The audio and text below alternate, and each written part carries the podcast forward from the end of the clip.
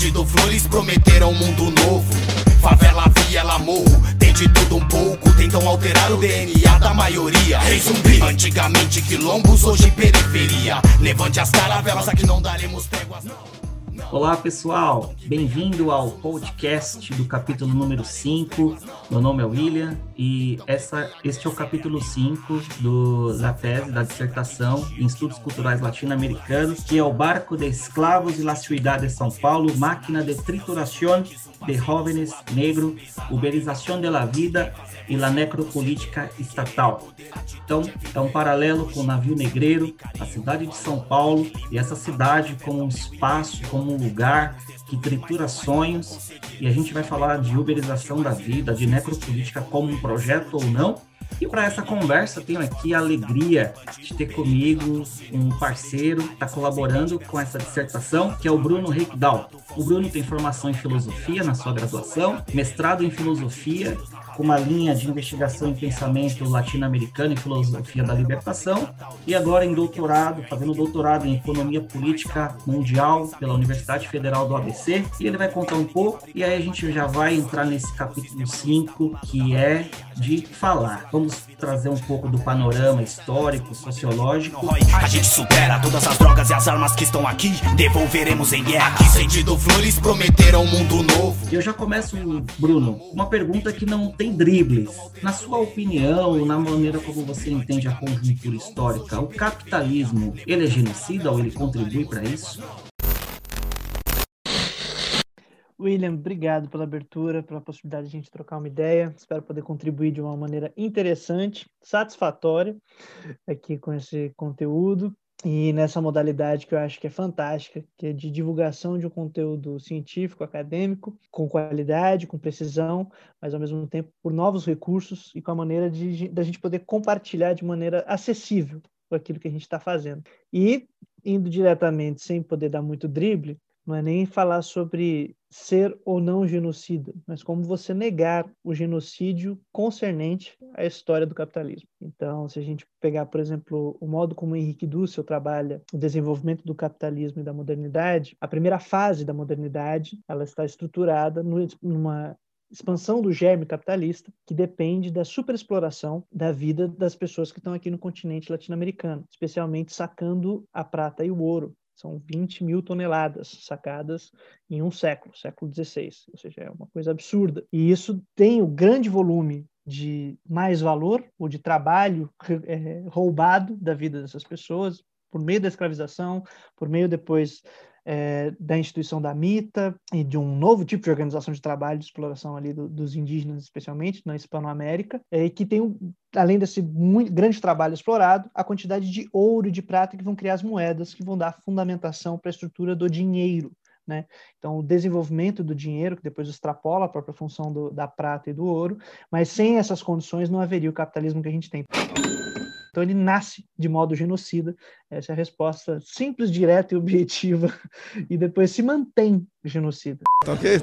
Ou seja, na, continua a superexploração do trabalho sobre novas dinâmicas, sobre novas relações, mas sem isso você não tem como explorar o que a gente chama de capital como uma relação. Superexploração do trabalho e valorização do valor como a gente percebe então nessa sua fala que se não como algo deliberado ele não está descolado de um processo de espoliação de subalternização dos povos originários né e de como foi todo esse processo de colonização. E a segunda ideia para a continuação do nosso debate né que desde a colonização e aí passa pelo império até a república e dos chicotes né das chibatas a necropolítica dos engenhos a uberização e a precarização, os jovens negros e negras, eles foram os que experimentaram né, mais essa sensação plena de insegurança, de incertezas, de vidas precárias e vidas descartáveis, que são vidas desdecháveis, vidas que não importam, que Judith Butler e Pierre Bourdieu vai dizer que são vidas é, descartáveis. Então elas experimentam essas, essas faltas de oportunidade, essas ausências, esses vazios, e o limite, né, como sendo a própria vida, o próprio extermínio, porque essa ideia de afrojuvenicídio que nós estamos plantando, que nós estamos discutindo, pode ser também pensado como afrojuvenicídios, né, como o apagamento simbólico dessas pessoas. E a gente tem falado de um projeto então contra os mais vulneráveis. E esse projeto capitalista, desde as suas engrenagens aqui, principalmente latino-americana, ela é uma política de trituração dos mais vulneráveis ou isso é uma provocação nossa, é uma ideia nossa, uma abstração, e emendando o navio negreiro que desembarcou aqui por diversas vezes, inclusive fazendo nos eixos Rio, São Paulo, Recife, é visto atualmente como esse esgarçamento da vida e a precarização da vida. Queria que você desse essa corrida aí pelo nosso Brasil, pela sua formação sócio-histórica, política e que desemboca também nas periferias, principalmente contra os mais vulneráveis. É, acho que não é nem só a exploração dos marginalizados, isso é o que está hoje, mas a própria criação dessa marginalização. Então, as relações de colonização, como elas se dão, elas criam essas condições que hoje a gente falaria, por exemplo, é, das pessoas que são as marginalizadas, são as exploradas, e as mais exploradas e violentadas e trituradas e tudo mais. Só que a criação dessa grande massa está fundamentada num, nesse processo. Ou seja, não é nem só a exploração hoje, mas como ela se origina, como ela é criada. Né? E aí a gente pode perceber nessas passagens como ela se origina, como é criada essa grande massa de pessoas que são violentadas, desprezadas, descartadas, usadas e descartadas continuamente, tudo mais para manutenção de determinadas relações, para exploração de mais valor e tal, em sua origem como colonização. Então, como um processo direto de violência explícita, clara, que você vê quem é o dominador e quem é o dominado imediatamente, sem precisar de muito esforço. É, então, uma relação direta entre metrópole e o satélite, uma metrópole e a colônia. Né? Então, essa relação de exploração direta, violenta, ela é o processo de colonização. Você vê claramente quais são as estruturas de domínio, quem é responsável pelo papel de dominar, quem é o dominado. Então, qual é a orientação dada para o processo de exploração do, do, do trabalho, do corpo, dos corpos das pessoas, de seu tempo de vida, da sua reprodução diária e tal. É distinto quando você tem um processo de independência recente, no século XIX, século XX na América Latina, né, esse processo do século XIX para o século XX, muitos países conseguindo a sua, a sua independência, nos países africanos a partir da, da, da, metade do século XX, mais ou menos. A gente já não fala mais de colonização, porque esse papel da metrópole, diretamente explorando, ele desaparece. Ele começa a ser mediado pelo mercado, por relações de trabalho, por novas relações sociais. E aí a gente não fala mais sobre colonização, e sim sobre colonialidade, ou seja, sobre um tipo de relação e de exploração que condiciona como essas pessoas são, são controladas, como elas são violentadas, que legitima esse processo, mas ele não é mais direto, ele é mediado por diversas relações. Não é mais uma metrópole e o dominador contra sua colônia e o dominado. Agora tem mediações que escondem as relações de exploração.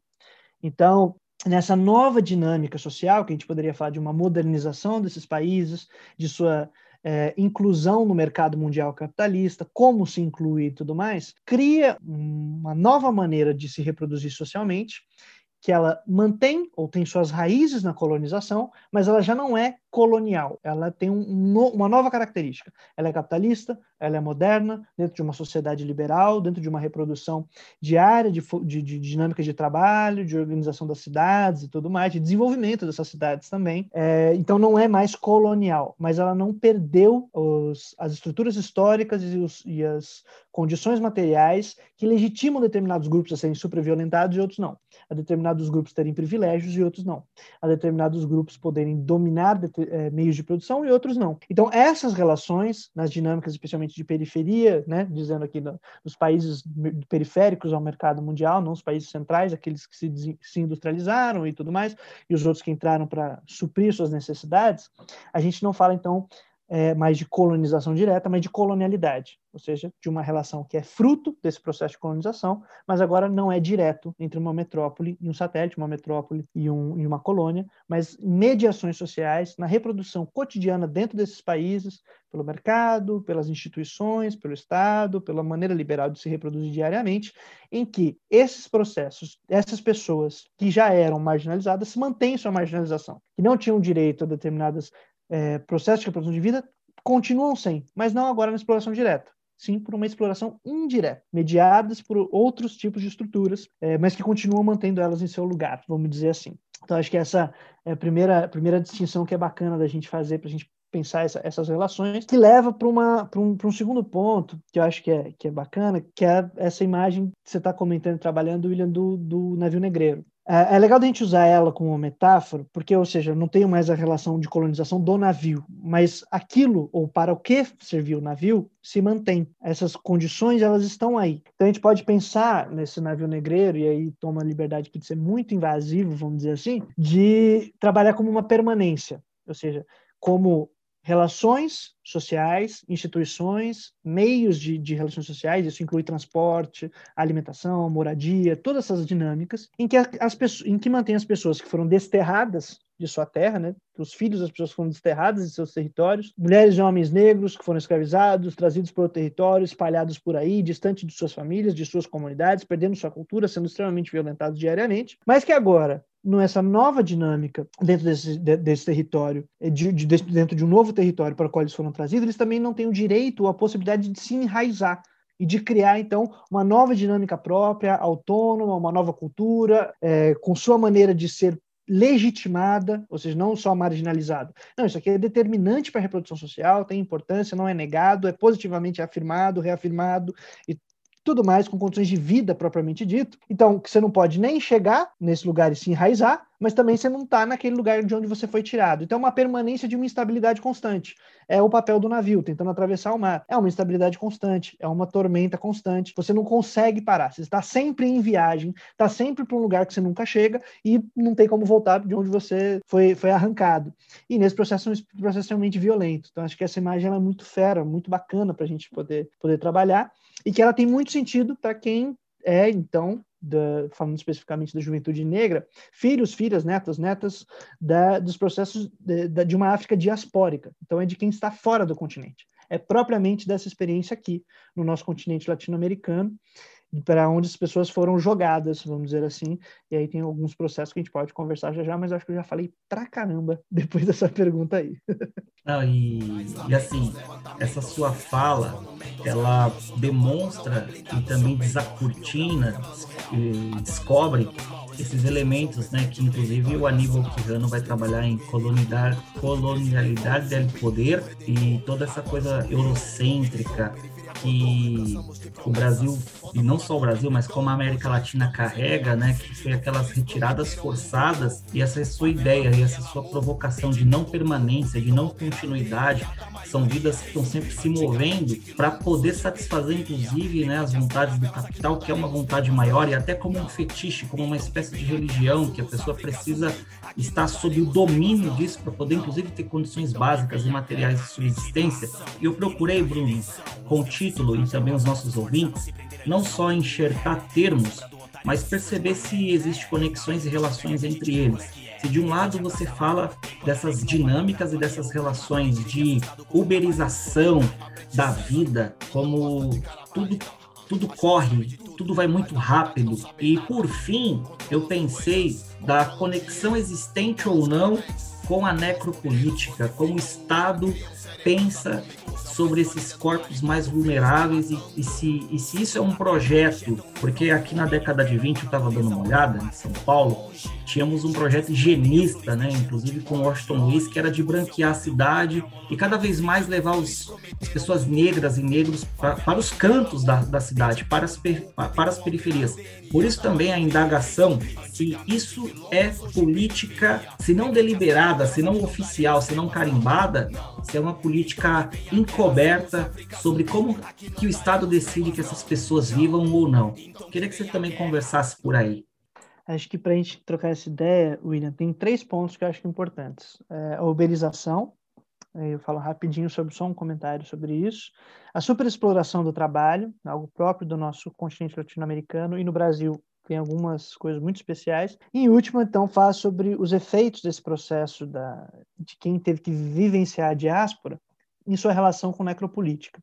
Então, vamos lá, um pontinho a outro. Primeiro, da uberização. É um termo que, que a gente tem utilizado bastante.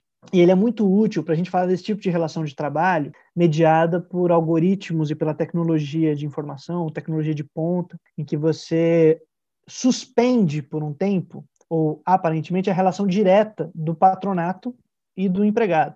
Essa, essa relação meio que desaparece, ela fica suspensa por um minuto. Parece que não tem um, alguém que é dono desse processo, que acumula capital com esse processo, e alguém que trabalha para que essa pessoa acumule seu capital e tal. Então, tudo isso fica muito mais diluído do que já é, é normalmente, né? Então, só para então, situar o nosso ouvinte também, Bruno, a uberização ela é uma decorrência da, da Uber, né? Como um projeto de tecnologia de algoritmos. Então, o Bruno vai introduzir um pouco essa ideia do que, que é uberização e por que, que nós escolhemos essa, essa palavra, né? Como, como um fenômeno sociológico também para discutir economia. Então, o Bruno está falando sobre uberização, mas é através do Uber como esse elemento que a gente está discutindo aqui. Valeu, Bruno. Nada, como, como uma imagem, né? Porque a gente poderia falar de trocentos outros aplicativos que fizeram a mesma coisa, que é o primeiro que desponta em larga escala. É, só que nesse, nesse quesito, William, o, você tem um aplicativo, um, um meio tecnológico que media o trabalho, que apaga o patronato, que o patrão, o, o, dono da empresa, vamos dizer, ele some completamente, ele está trabalhando direto ali com o celular e com um cliente que também está utilizando o celular, então é uma, é uma, troca muito doida, uma dinâmica maluca. Mas ela serve tanto no, no centro do planeta, vamos dizer assim, no, nos países mais desenvolvidos, países ricos de centro, nas economias mais potentes, quanto nas periferias. Então, isso seria um, um, um tema que ele atravessaria qualquer lugar. E aí, num primeiro momento, poderia alguém poderia falar, mas isso não tem a ver só com a dinâmica das populações negras e da, da precarização é, de uma periferia de uma cidade latino-americana. Então, por quê? Ah, porque nos Estados Unidos também tem, no Canadá também tem, não sei onde também tem. Então, a gente tem que situar por que, que a uberização se torna um maior problema porque ela entra aqui na América Latina, no nosso território, dentro de uma dinâmica que existe desde que se emancipa ou se que emerge uma modernidade capitalista aqui no nosso, nosso território, que é a superexploração do trabalho. Ela é uma dinâmica própria daqui. O Rui Mauro Marini, brasileiro, é, teórico da dependência, teórico marxista da dependência, tem um livrinho chamado Subdes, é, Dialética do Subdesenvolvimento, e nela ele fala sobre a exploração do trabalho, tem três características, que é você superexplorar o trabalho de alguém, aumentando a intensidade do trabalho, então, num determinado período, você tem que trabalhar mais ainda do que você trabalharia normalmente. Uma segunda dinâmica, aumentar a jornada de trabalho. Essas duas coisas podem estar combinadas. Você aumenta a jornada e ainda intensifica. E a terceira, que é você ele chama, né, expropriação do trabalho reprodutivo necessário. O que, que, é isso? É você tirar os meios necessários para uma reprodução normal da vida das pessoas. Aí você fala, mas isso é uma coisa completamente insana, por que, que alguém faria isso, né? Você está matando ali a sua mão de obra, vamos dizer assim, um capitalista, tal, você está destruindo quem poderia gerar sua riqueza. Além de realmente ser insano e irracional, é possível fazer isso porque você tem uma grande massa de pessoas desempregadas que estão disputando por qualquer merreca para poder sobreviver, para poder ter alguma coisa para comer, para poder ter manter minimamente a casa, os filhos, as filhas, a própria vida, o próprio corpo de pé.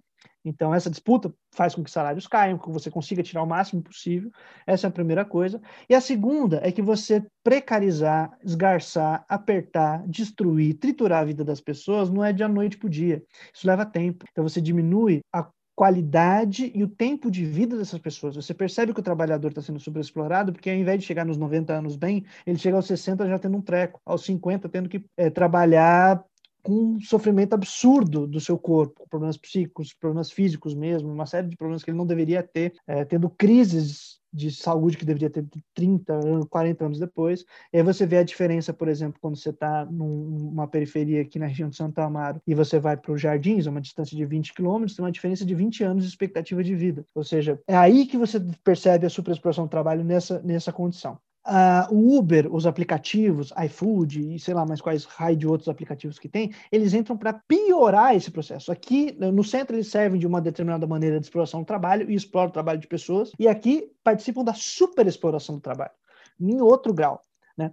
Então, isso é, é, importante a gente entender essa dinâmica da uberização e da superexploração do trabalho, em que, com essas três características, né, aumento da intensidade, aumento da carga horária de trabalho, e você expropriando a possibilidade de reprodução da vida normal das pessoas. Quando você conversa com alguém que está tendo que alugar um carro para poder fazer o Uber, faz o Uber durante 16 horas para conseguir um dinheiro que praticamente paga o aluguel, a gasolina e sobra uma quantidade mínima para tentar sobreviver e pagar as contas ali no dia, no dia seguinte, depois tem que fazer crédito para poder pagar as contas de casa, crédito até para conseguir conseguir comida, para conseguir qualquer coisa, o que, que eu estou fazendo? Eu estou super expropriando a vida desses caras, dessas, essas mulheres, esses homens estão tendo que submeter a um, uma perda de vida que não tem, não se recupera, não tem o que fazer.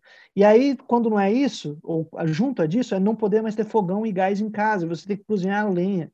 É você não ter o fogão, a casa e a carne que não dá mais para comer, vai comer a moela, vai fazer o quê? Então, vai é, essas dinâmicas vão destruindo a vida. E quem que sofre? A massa periférica, nosso país, majoritariamente negra. Então, é uma destruição, a manutenção de uma relação é, de, de super violência contra os corpos, de super exploração, que tem suas raízes no processo de colonização, de escravização, no navio negreiro, de você arrancar a gente daqui para lá. E aí, isso entra numa, numa numa, num, num, grau de relação de políticas de desenvolvimento no nosso país, em que as pessoas, depois que conseguiram se assentar minimamente, vamos dizer assim, é, ou quando estavam para se assentar na terra, com a pequena propriedade lá praticamente familiar ou comunal, cuidando de, de, cada um lá produz um pouquinho de arroz, um pouquinho de trigo, outro tem um porco, e o pessoal, esse mínimo de dinâmica ali no começo do século XX, tipo, algumas pessoas conseguiram pequenas propriedades, mesmo pessoas pobres, pretas e tudo mais, estão se organizando, você começa um processo de modernização e industrialização que arranca essas pessoas de suas terras aumentam os latifúndios, elas são expulsas da terra, têm que ir para as cidades. Quando chegam nas cidades, não tem casa, então vão levantar qualquer pedaço de madeira para virar barraco, para virar um lugar, normalmente longe do centro, tendo que caminhar muito para conseguir algum trabalho. Quando consegue um trabalho, e na hora que vai empregar para colocar na indústria, essas pessoas são preteridas, porque são incapazes? Não, é pela cor da pele, de onde vem, como fala. E aí tem a política que você comentou de branqueamento, quer dizer, traz quem poderia fazer esse país se desenvolver, que são europeus, e começa a fazer uma política planejada de trazer é, homens e mulheres brancas que venham de fora, que seriam aqueles que vão ocupar os cargos nas indústrias. E essas pessoas, então, quando teriam uma oportunidade de, dentro do capitalismo, entrar, para, entrar na, na, na, nas relações é, de produção, mais uma vez, são marginalizadas. Ou seja, você tem uma política que planeja, que pensa essas relações. E planeja e pensa, e pensa essas relações desde aquele tempo até hoje. Para fechar, então, que tem um, um, grau de planejamento que a gente poderia trabalhar com necropolítica, mas com especificidades, que aqui na América Latina, então, não é só uma política pensada entre aqueles, entre um, um, um grupo é, majoritário dentro de um país que tem, domina tudo, e o grupo que está incluído nessa dinâmica social, mas que tem que ser é, marginalizado. Não, é um grupo que até no processo de incluir os marginalizados, exclui. Ou seja, com a possibilidade de poder trabalhar, você também exclui e vai buscar outro que venha de fora, que vem fazer, vem ocupar esses cargos, aí você tem algumas especificidades, especificidades aqui na nossa relação, que eu acho que, que é bacana de botar algumas discussões aí. Era isso. Gente, para fechar, nós já estamos aqui para a etapa final.